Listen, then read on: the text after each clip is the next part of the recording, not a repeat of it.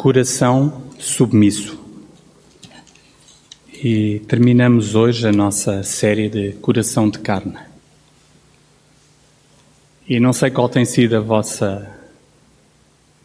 o batida do vosso coração ao longo destas semanas, mas a minha tem andado mais acelerada, depois acalma, depois mais acelerada, depois vai acalmando à medida que vou refletindo e meditando nestes temas. Hoje, hoje o nosso desafio é falarmos sobre um coração submisso. E seria muito fácil fugir para algumas ideias muito rápidas, mas eu queria que nós pudéssemos ir até à primeira carta de Pedro, no capítulo 3.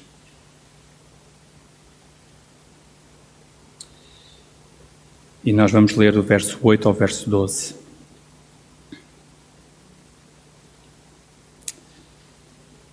1 Pedro 3, 8 a 12. Eu vou ler na versão de Almeida, que talvez seja diferente de algumas que vocês possam ter. E diz assim: E finalmente, sede todos de um mesmo sentimento, compassivos, amando os irmãos, entranhavelmente misericordiosos e afáveis, não tornando o mal por mal ou injúria por injúria, antes pelo contrário, bendizendo sabendo que para isto fostes chamados, para que por herança alcanceis a bênção. Porque quem amar a vida e ver os dias bons, refreia a sua língua do mal, e os seus lábios não falem engano. Aparte-se do mal e faça o bem, busque a paz e siga, porque os olhos do Senhor estão sobre os justos, e os seus ouvidos atentos às suas orações. Mas o rosto do Senhor é contra os que fazem mal. A submissão não nos é algo natural. Não é natural à nossa essência humana. E eu creio que também por isso não nos deve levar ao desespero e, e à derrota e ao desânimo. É algo que nós podemos ir trabalhando ao longo dos nossos dias.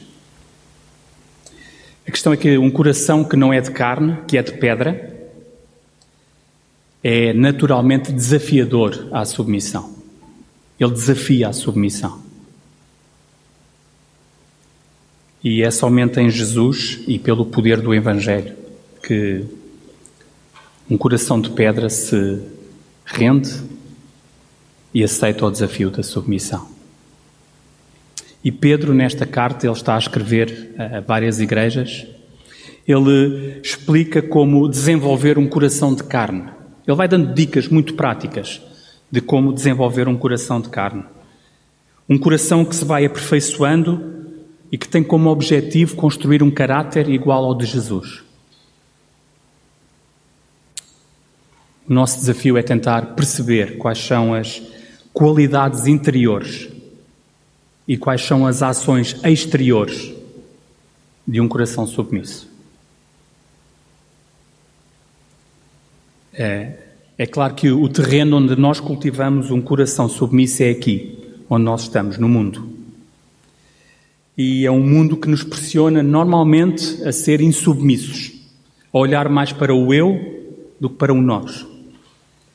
É um coração que está exposto à individualidade, à autossuficiência, à hostilidade. O nosso coração, quer ele seja contrito, humilde, sensível ao submisso, não se desenvolve numa estufa protegida, mas sim desenvolve-se quando está exposto às tempestades da vida. O nosso coração desenvolve-se e um coração submisso desenvolve-se quando está exposto às tempestades da vida. As circunstâncias mais fáceis ou mais duras da nossa vida não nos dão permissão e não nos libertam para a obediência que Deus requer de nós e do nosso compromisso com Jesus e com o Evangelho. Como eu já partilhei, um coração que não é de carne, um coração de pedra, é naturalmente endurecido e desafiador à submissão. Ao olharmos para o nosso texto, eu creio que há três ideias que, que podemos ver, que podemos olhar para podermos nós hoje cultivar um coração de carne, um coração submisso. O primeiro aspecto que eu queria sublinhar é este: é que um coração submisso é aquele que desenvolve qualidades de uma vida interior submissa. No versículo 8, nós lemos: E finalmente, sede todos de um mesmo sentimento, compassivos, amando os irmãos, entranhavelmente misericordiosos e afáveis. Estas são qualidades de um coração submisso. Na verdade, são qualidades de um coração de carne, de uma nova vida, de uma nova criação. Os valores do reino, as bem-aventuranças, e eu não vou entrar por aqui, nós vamos ter a oportunidade no mês que vem explanarmos esse, esse tópico das bem-aventuranças, são a ética de um coração de carne que verdadeiramente se rendeu a Jesus. Os valores do reino são a ética de um coração de carne que verdadeiramente se rendeu a Jesus. Um coração submisso é um coração que procura uma unidade de mente, tendo todos o mesmo sentimento, tendo todos a mesma vontade. Um coração centrado no Evangelho que tem enraizado o amor como base e cuja ação é produzida e demonstrada pela ação do Espírito Santo. O Jonatas acabou de ler há pouco Efésios 4, que dizia há um só corpo e um só Espírito. E do mesmo modo que a esperança para a qual foram chamados é uma só, existe um só Senhor, uma só fé e um só batismo.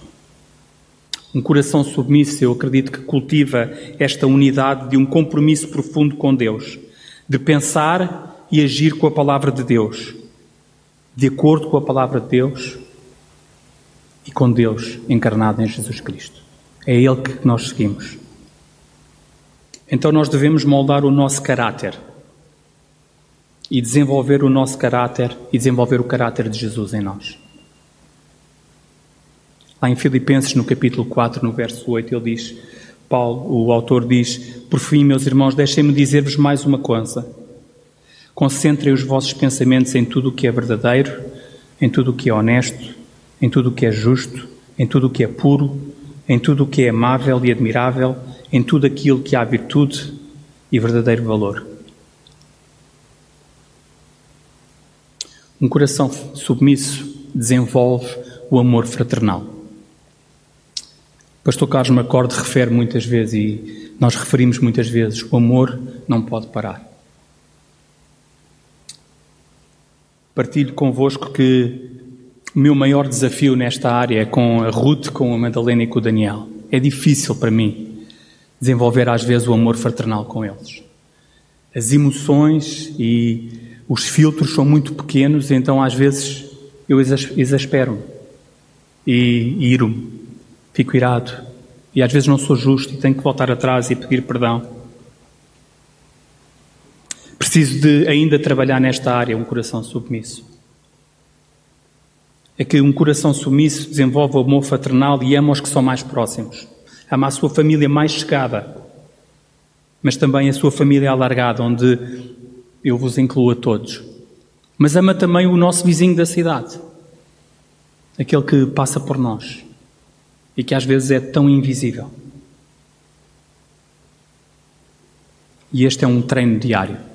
É algo que eu tenho que fazer diariamente. Preciso de robustecer, de robustecer o meu amor.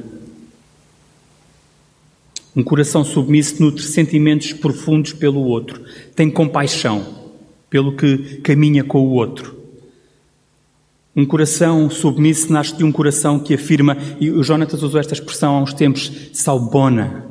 Eu vejo-te, eu, eu sou visto por ti, eu caminho contigo, eu reconheço a tua existência. Um coração submisso nutre estes sentimentos pelo outro. Esta semana, Henry Nouwen, e ele escrevia num dos seus textos esta semana, uma pessoa compassiva diz: Eu sou teu irmão, sou tua irmã, Sou humano, frágil e mortal, tal como tu. Não me escandalize com as tuas lágrimas, não tenho medo da tua dor. Eu também já chorei, eu também já senti dor. Precisamos desenvolver em nós este coração de carne, este coração submisso.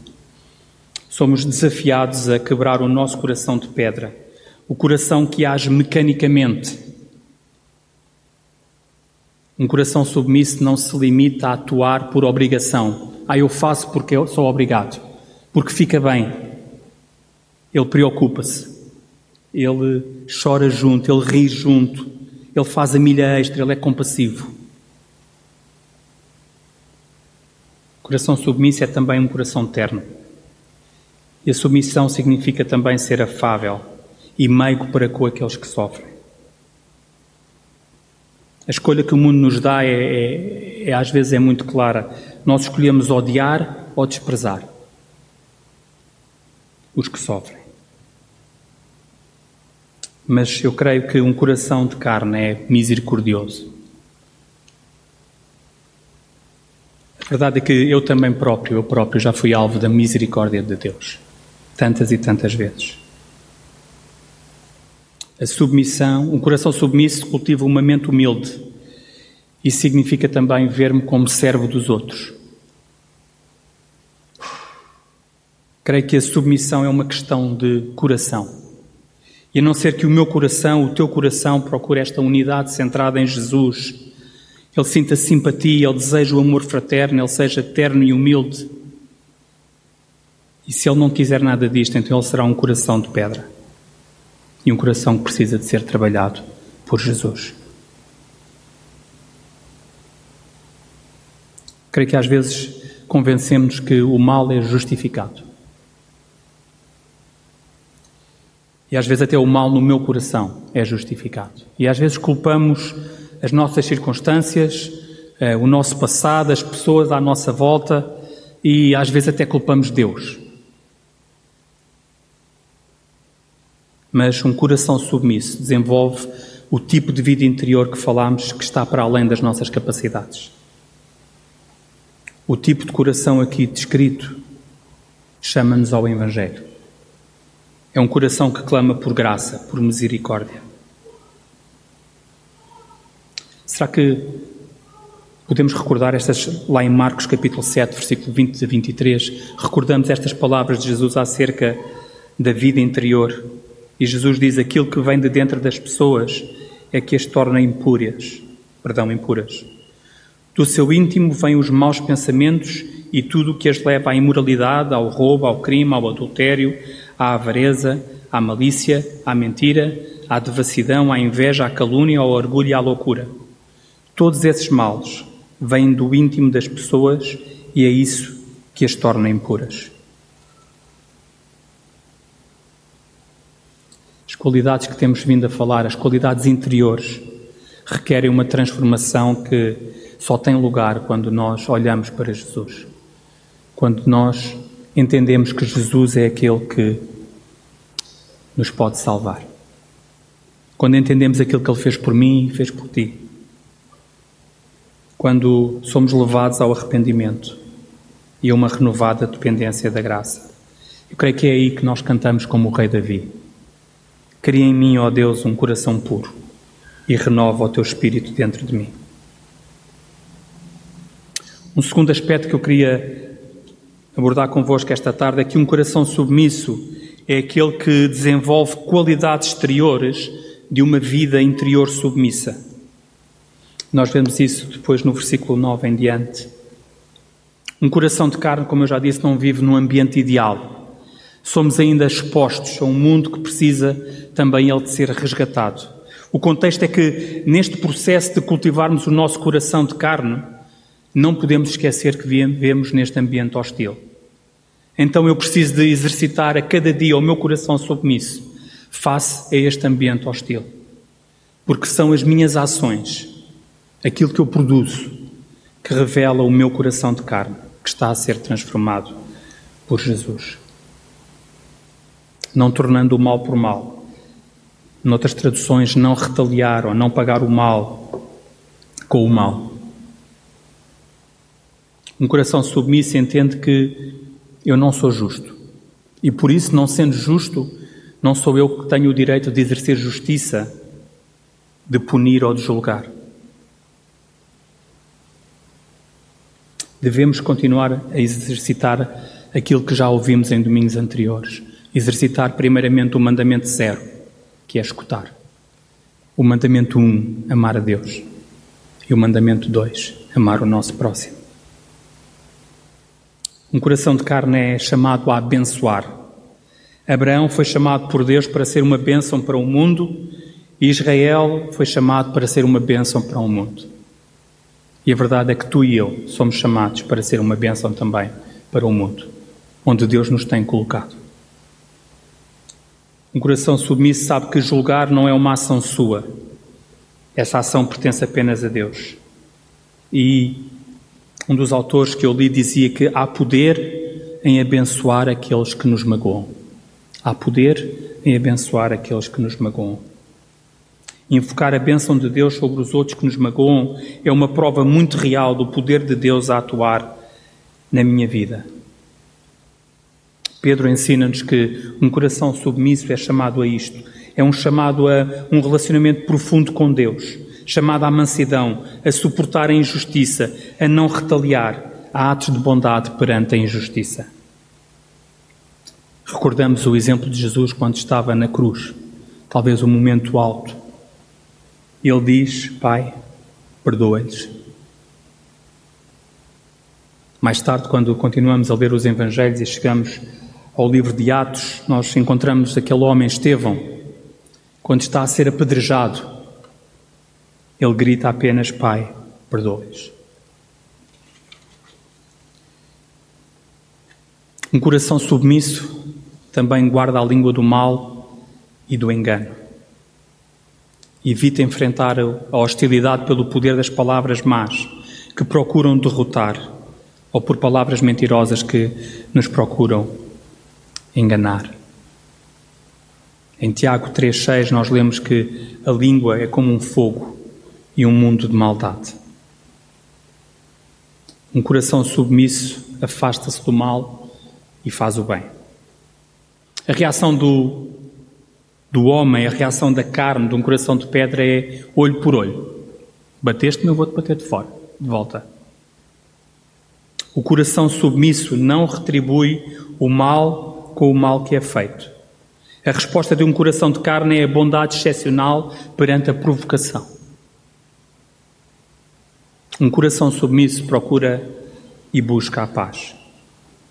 Há pouco lemos Tiago 3, 17 e 18, mas queria ler novamente convosco. A sabedoria que vem de Deus é, antes de tudo, pura, pacífica, compreensível, dócil, cheia de misericórdia e boas ações, não faz distinção de pessoas e não é fingida.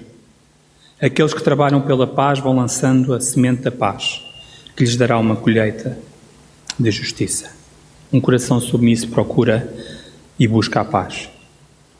Não sei se vocês se lembram de um na escola. Eu andei na escola na zona de Lourdes, então é, poderia contar muitas histórias, mas havia um jogo que nós jogávamos é, que era o jogo dos dedos. Não sei se se lembram desse jogo. É, nós punhamos os dedos assim e vinha o outro e batia, não era? E depois o outro batia novamente. E o objetivo, ou melhor, quem ganhava era quem batia com mais força, porque a determinado momento os nossos dedos já estavam tão a zunir das pancadas que nós já não sentíamos nada. E a ideia é que quando nós jogamos segundo as regras do mundo, se nós jogarmos segundo as regras do mundo e não as de Deus, nós perdemos na mesma. Então, esta ideia de buscar a paz é algo de um coração submisso. Se nós jogarmos de acordo com as regras do mundo, então nós vamos perder a amizade, vamos perder oportunidades, vamos perder a paz interior e, ultimamente, poderemos perder o favor de Deus. Aquele que tem um coração vingativo não gosta de paz e torna-se prisioneiro daqueles que odeiam e que querem magoar. E às vezes só de, o facto de, de pensar nessa pessoa leva-o à raiva. Há uns tempos li um livro de um teólogo croata, Miroslav Volf, e eu sublinhei esta, esta afirmação dele acerca deste assunto. Ele diz: Quando a bênção substitui a raiva e a vingança, aquele que sofre a violência recusa-se a retaliar na mesma moeda e opta, em vez disso, por enfrentar a violência com um abraço. Mas como é que as pessoas podem renunciar à violência no meio do conflito que põe a sua vida em risco? Se a sua identidade está envolta na rejeição das crenças e práticas dos seus inimigos. Só aqueles que se recusam a ser definidos pelos seus inimigos os podem abençoar. Será que podemos imaginar o impacto que um coração submisso pode ter?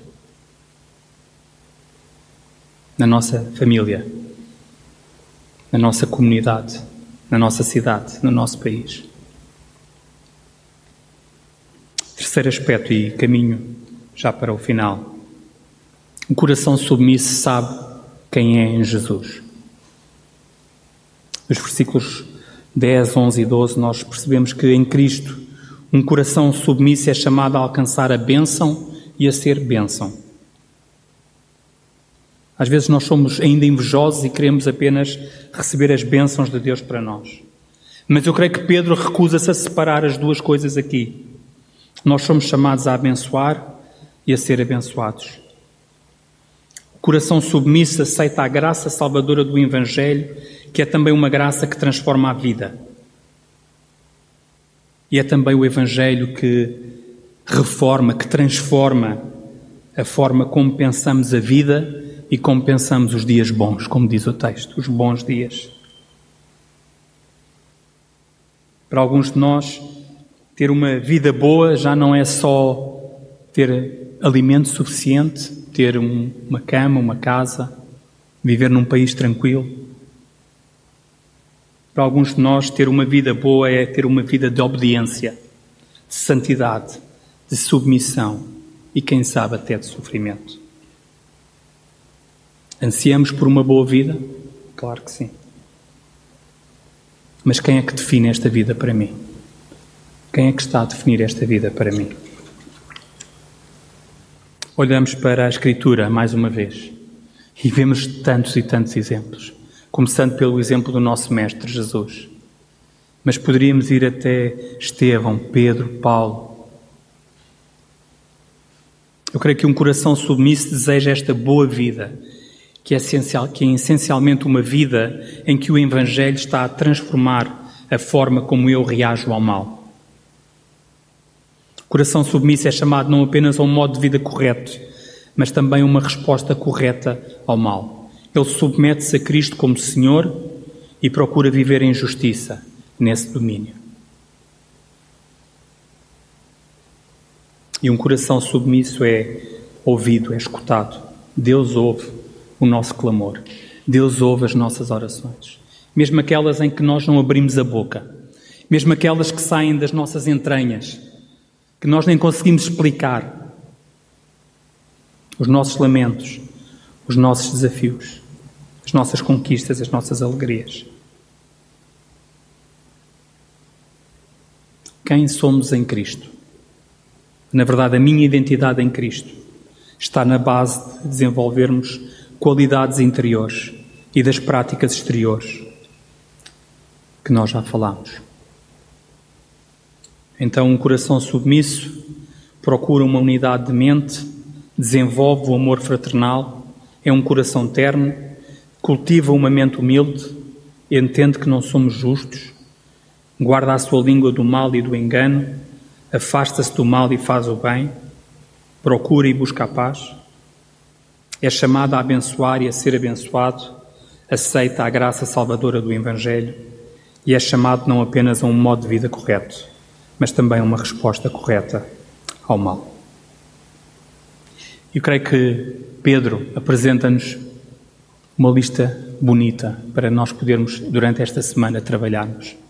Mas eu creio que se nós juntarmos a esta lista as bem-aventuranças em Mateus 5, os frutos do Espírito em Gálatas 5, os grandes mandamentos em Marcos 12, eu creio que eles nos dão ainda mais pistas de como nós podemos desenvolver um coração de carne.